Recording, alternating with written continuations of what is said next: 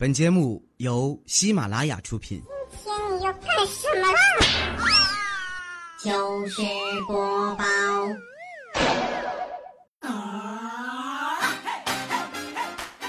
嗨，大家好，这里是喜马拉雅糗事播报，周一特别早，我是你们的好朋友哈利波特大家亲，谢谢。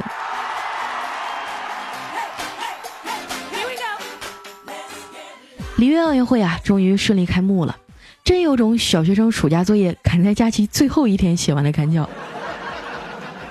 开幕式那天啊，我起了个大早看直播，然后呢就被白岩松圈粉了。真的，现在段子手除了薛之谦，我只服白岩松，那简直就是自带弹幕功能的段子手啊！一提到巴西啊，很多人都会想到足球和桑巴。虽然说这几年陷入了经济危机，但还是能感受到巴西人民的热情。套用白老师一句话，就是有钱没钱跳舞过年嘛。和以往严肃的解说不同啊，今年的白岩松简直开挂了，各种现场抖包袱。本来这届奥运火炬的最后一棒啊是球王贝利，但是因为身体原因呢，不能来参加开幕式了。白岩松啊略带遗憾地说。贝利一个月前啊，刚和他的日本女友结完婚，不知道怎么就一个月时间，身体就变得这么糟糕了。不过他毕竟也是一位七十五岁的老人了，祝他早日恢复身体健康。这小火车开的也太溜了。轮到菲律宾入场的时候呢，老白突然沉默了。我觉得最深沉的蔑视就是沉默。你以为我们会跟你撕逼是吗？呵呵了。你们的香蕉啊，在中国都卖不动了，知道吗？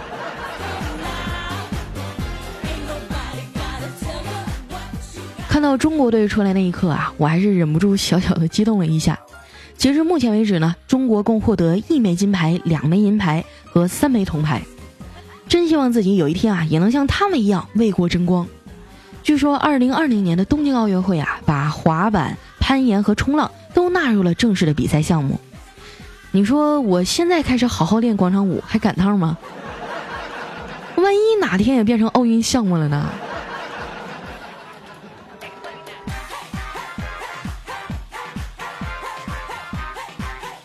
我非常喜欢的孙杨啊，在四百米自由泳决赛当中呢，以零点一三秒的差距获得亚军。记者采访的时候啊，他忍不住抱头痛哭，觉得自己对不起教练，对不起支持他的全国人民。说实话，我觉得他已经够牛逼的了。人家二十岁的时候就打破了世界纪录，你想想自己二十岁的时候在干嘛？他还是个孩子呀。我真心的希望媒体和舆论啊，不要再把所有的关注都放在金牌上了，以后多报点积极阳光的，把比赛第一换成平安第一，把痛失金牌啊换成喜摘一银，对不对？别人还没上场呢，直接让心理压力给整垮了。这几天啊，咱们的运动员也特别长脸，把一群老外啊帅到集体犯花痴。好多国外的迷妹说啊，为了宁泽涛，我支持中国队。感觉情敌已经遍布全世界了。建议宁泽涛啊，比赛结束以后呢，办一个世界巡回游泳会，我一定买前排票，就要手拍得到水啊，见得到水花那种。然后 VIP 呢，可以换上泳衣到池子里一起游，国外的只能在外场看。周边什么的就卖泳裤，幸运粉丝呢有机会获得宁泽涛游过的泳池里的一杯水。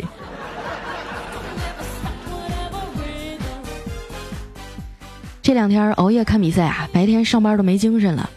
今天出门上班啊，一个四五岁的小孩对我说：“阿姨，你肯定没有我力气大，不信咱俩试试。”我说：“怎么比啊？”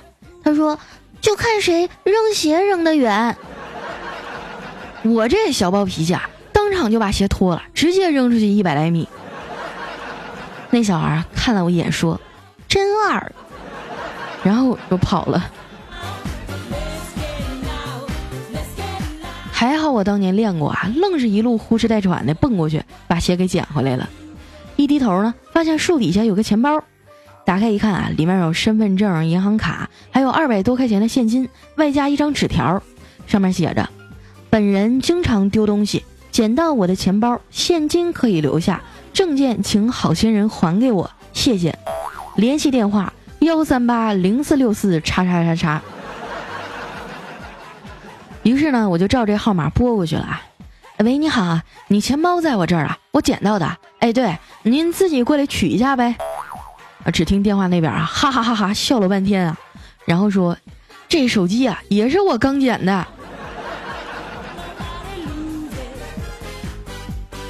到了单位啊，我发现调调的手肿了，又青又紫的呀，像猪蹄儿似的。我赶紧问问咋回事啊？他说呀。他发现衣柜里媳妇儿的一件衣服兜里有钱，于是呢，他每次没钱了都过去拿点儿，直到昨天伸手进去的时候啊，里面变成了一个老鼠夹子。我说你这媳妇儿也够狠的呀！调说是啊，一天天的都快给宠上天了。大家都知道啊，女人一到每个月那几天就特别矫情，调调他媳妇也不例外呀。上个月来大姨妈的时候痛经，调就让她多喝点热水。他瞬间就急眼了，给他这顿锤呀，还说调调不爱他了。没办法，调调只能带他去医院挂号排队会诊，折腾了一下午啊。结果医生告诉他，回家多喝点热水。这不就是作吗？认识他之前啊，调调也是个潇洒的文艺青年。上大学那会儿呢，流行纹身，调啊就在后背上纹了一幅世界地图。有人说你净瞎扯，世界地图那么大，能纹下吗？我以他二百四十斤的体重发誓，能。有一天啊，调儿觉得后背特别疼，就去医院了。医生掀开衣服问他哪儿疼啊？他悠悠地说：“那个在伊拉克附近。”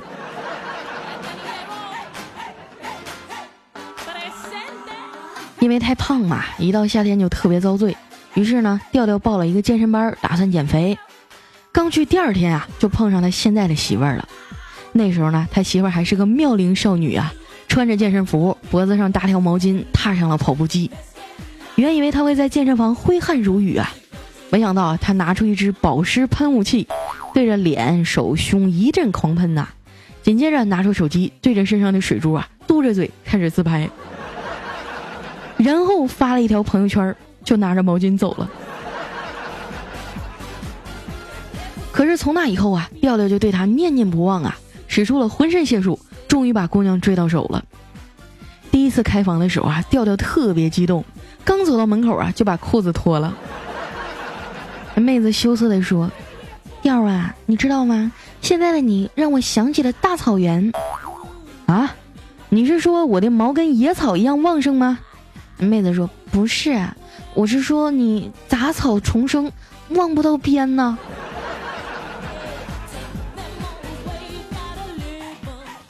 俩人正式交往以后啊，调儿就问他：“亲爱的，你以前交过几个男朋友啊？”他媳妇说：“一个呀。”你呢？调说：“俩。”他媳妇当场就怒了：“放屁！光是我知道了就不止两个了。”调说：“你这么凶干啥呀？咱们现在讨论的不是交过几个男朋友吗？”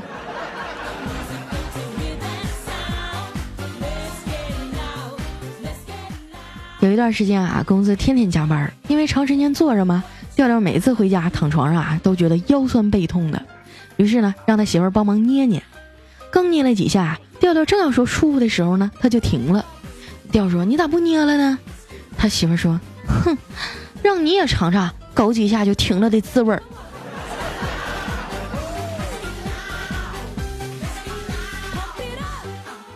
调调是东北老爷们儿嘛，长得人高马大的。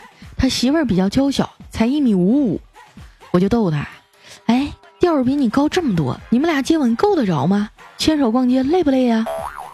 结果他媳妇儿白了我一眼说：“有啥够不着的呀？反正我俩拥抱接吻的时候都躺着。”瞬间受到了一万点暴击。有人说啊，佳琪你长得挺可爱的呀，性格又这么讨人喜欢，怎么可能没人追呢？说实话，我现在每天的状态就是一个人看电影，一个人吃火锅，在家的时候要么打游戏，要么睡大觉。手机响起啊，不是推销就是诈骗，微信里全是腾讯新闻，短信上都是验证码。我觉得像我这样的人应该很多吧。有一种人啊，你不约他，他永远也不会来约你。但你千万别以为他的私生活有多么丰富，没准你再不约他呀，他就死在家里了。比如说我。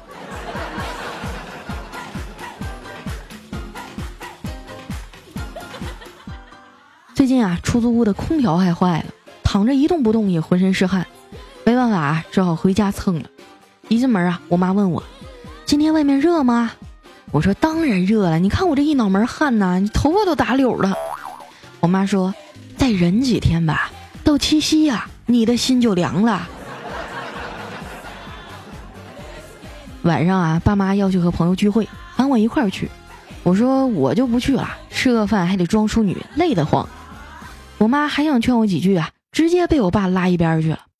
只听我爸小声地说：“你别劝了，人家的孩子不是结婚了，就是带对象去，咱姑娘一个人可能是觉得别扭。”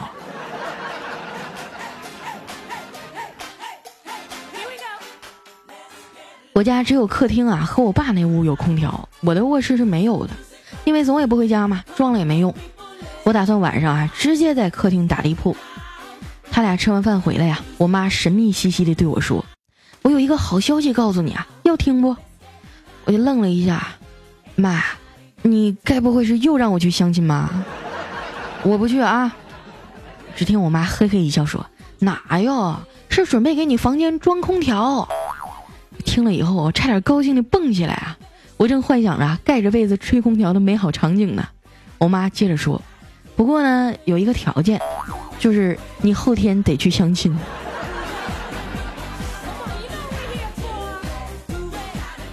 第二天啊，我妈特意做了我最爱吃的剁椒鱼头，菜一上来啊，我爸就夹了一筷子鱼头肉放我碗里，说：“多吃点啊，吃哪儿补哪儿。”我妈在一旁悠悠地说：“得了，能被钓上来的鱼，智商也高不到哪儿去。”小时候我特别单纯啊，看了蜘蛛侠以后呢，就觉得为什么咬了一口啊，将来就会变成什么侠？然后呢，我就故意去跟狗啊抢大骨头，被它咬了一口，结果什么事儿也没有发生。当时呢，我就觉得蜘蛛侠什么的都是骗人的。但是现在我终于相信了，因为我至今还是单身狗，我就是狗侠。长大以后啊，我才发现人的想法真的是会变的。以前呢，我想发财；现在啊，我只想脱贫。小的时候想着上清华还是上北大，后来啊，发现蓝翔也挺不错的。以前呢，我想找个长得帅又有钱的男朋友；现在啊，我只希望有个男人眼瞎看上我。以前计划减肥啊，健身练出人鱼线；现在我觉得不继续发胖就已经算减肥了。本来呢，我们单位有个技术哥啊，对我挺好的，总给我带好吃的。可是他长得实在是，你们懂哈。有一次呢，我们加班到挺晚，他非要送我，在我们家楼下，他红着脸问我：“佳琪啊，你是不是没对象啊？我也没有。呃，要不……哎妈，当时那情况特别尴尬啊。后来我灵机一动，接过话头说：那要不咱俩就结拜吧。”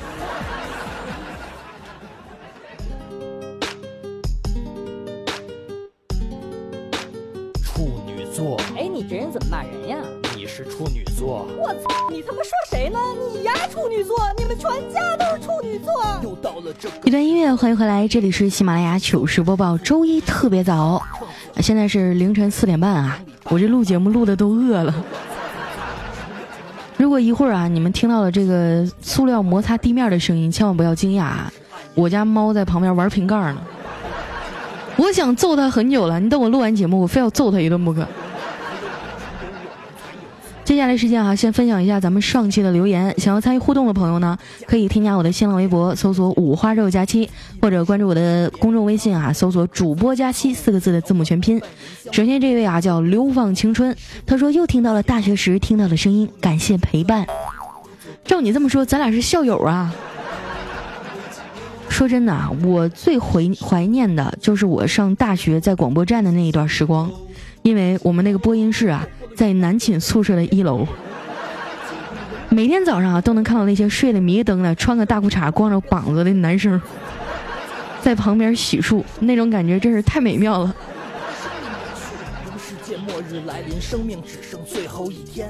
下面呢叫贝勒爷，他说我建议炒你鱿鱼更新那么慢，你看人家调调，虽然节目不咋地，但是人勤快呀。根本没有其他缺。我会帮你转告的啊。下面呢叫 OK 翻篇，他说你个死胖子，一星期就更新一集，你想做啥呀？要不是看你胸大，我早就不听了。哼。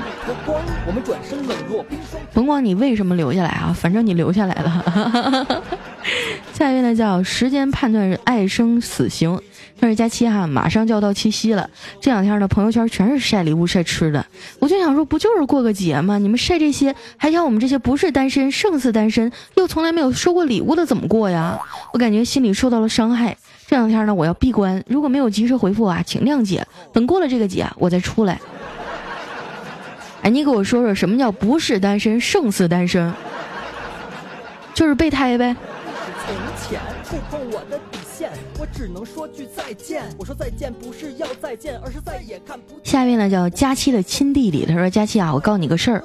那一夜十二点左右呢，我带领亿万精兵攻打了他的城堡。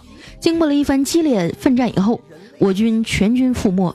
时隔一个月以后啊，他告诉我有一个士兵誓死留了下来，被他判刑十个月，锁在了宫中。你说我是劫狱呢，还是等他十个月以后刑满释放呢？如果我发现那是隔壁王司令留下的间谍，你说我该怎么办呢？那就得看是男是女了。要是男的呀，当场格杀无论；要是女的，那就当场拿下。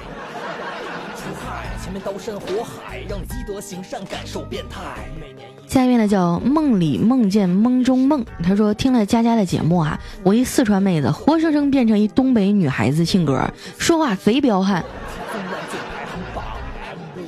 哎呀，什么都赖我。下一位呢叫博成，他说我谈了七年的女朋友啊，今天和一土豪订婚了，我伤心欲绝呀！我站在楼顶和我父母发了一条短信，关机，就准备随时跳下去。那警察都来了，他说你睡了人家老婆七年啊，人家没找你麻烦，你还有脸自杀？对啊，说的好有道理啊！其实人生很多事儿啊，换个角度去看的话，那就不一样了。下一位呢叫西门懒得吹雪，他说有一个好友啊，自驾游去云南，买回来一大瓶蛇酒，里面呢有一大条眼镜蛇啊。哥们儿每天喝一点，喝了大半年，还跟我吹牛说啊自己身子骨越来越好了。直到昨天啊，他把酒喝干了，把那眼镜蛇取出来，结果他大吼一声啊，家人还以为他被蛇咬了呢。后来才发现不是的，原来那哥们儿发现蛇是塑料的。八月二十三日分准时，暗夜来临。下面呢叫陆军中校，他说：“我的天哪，我的评论居然被读了，就像月球现在四十六亿年了，玉兔号访问他一样，终于有人来看他了。”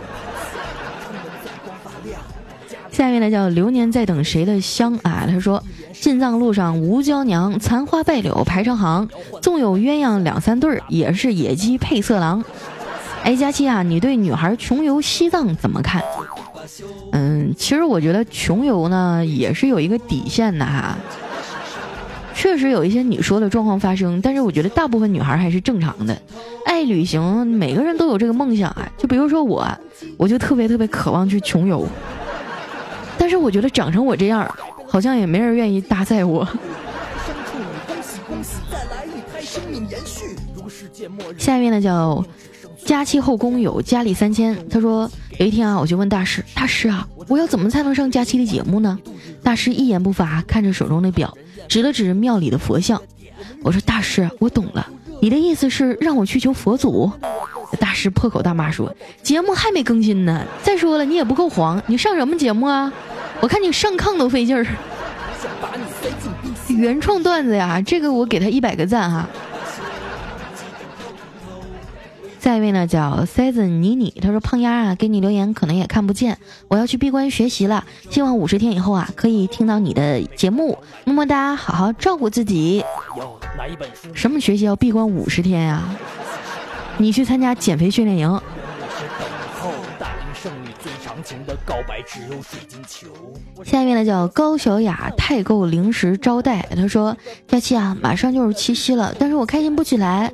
我跟男朋友去年七夕啊就冷战了一个礼拜，这几天又开始了，没啥大事儿，就是别扭，求安慰啊！你说要是你读了我的留言，他回来找我多好，我就给你买一大堆好吃的给你寄过来。姑娘，我跟你说啊，你这事儿呢，可能有两个原因。第一，他抠门，或者他干脆就不喜欢你，他不想给你买礼物。第二呢，就是他外面有人了，故意找茬，这几天跟你干架，然后呢，好有时间去跟别人幽会。一个男人啊，如果他喜欢给你花钱，不一定爱你；但是他不喜欢给你花钱，肯定就是不爱你。你自己掂量掂量吧。下一位呢叫严小辉，他说从开始到现在啊，每一期都听佳期，已经六个多月了，老公也跟我变成粉丝了。那你们俩想要孩子吗？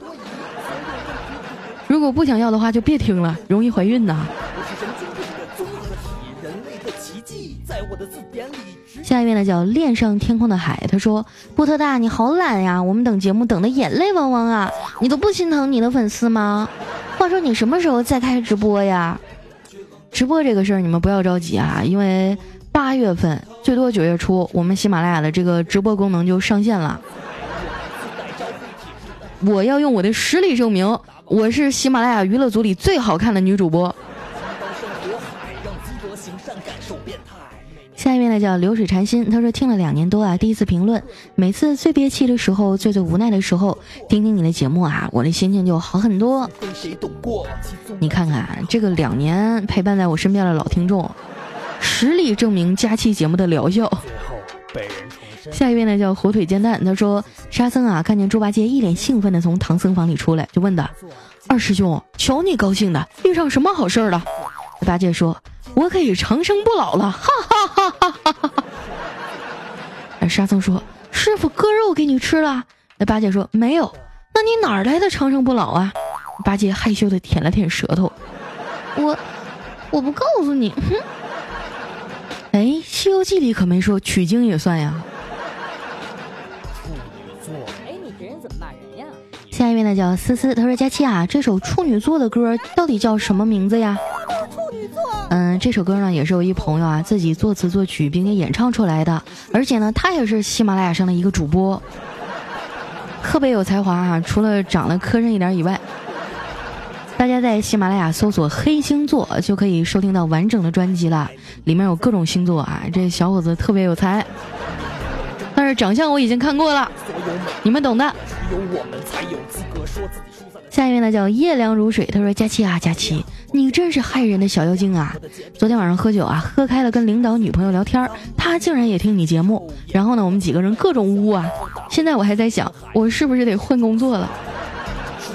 为什么要换工作呀？我跟你说，那谁的领导啊，不能开除他。你们要把我的大本营发展壮大。”下一位呢叫亮哥，他说老师啊把小明的妈妈叫来了，说小明的成绩啊越来越差了，作为家长你得多加关注啊。小明妈说了，你成天让他滚出去，他学个屁呀。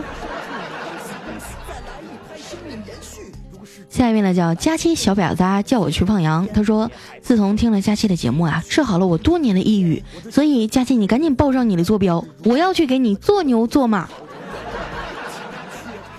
提前说好，我可没有钱哈。是不是只要给你草就行了？你要保持热情如火下一位朋友呢叫永远爱佳期，他说见过这么多呀，最喜欢的还是你。我教外国人说中文，都是用你的节目做听力材料的。那你说我哪天啊，如果去个什么纽约、洛杉矶之类的地方啊，突然碰到几个外国人，一张嘴东北话十级，那真得吓我一跳。最后一位呢叫阿怀，他说佳期啊，你说现在天气这么热。走在大街上，却能看到那么多披着长发的姑娘，而且我发现啊，这些姑娘在冬天呢，还属于穿黑丝裹大衣那一类，这简直太神奇了。你这也算什么呀？有机会冬天啊，去哈尔滨的中央大街看看，你们穿丝袜而已，俺们都露肉。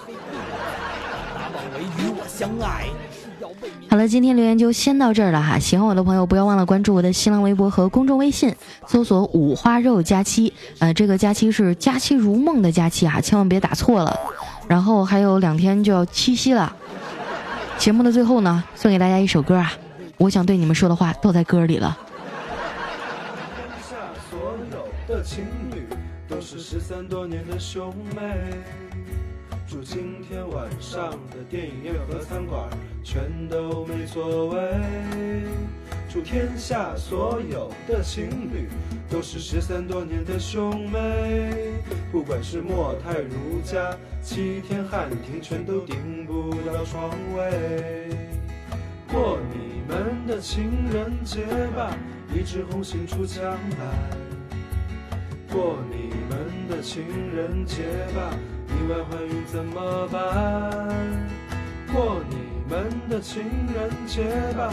一枝红杏出墙来，过你们的情人节吧，意外怀孕怎么办？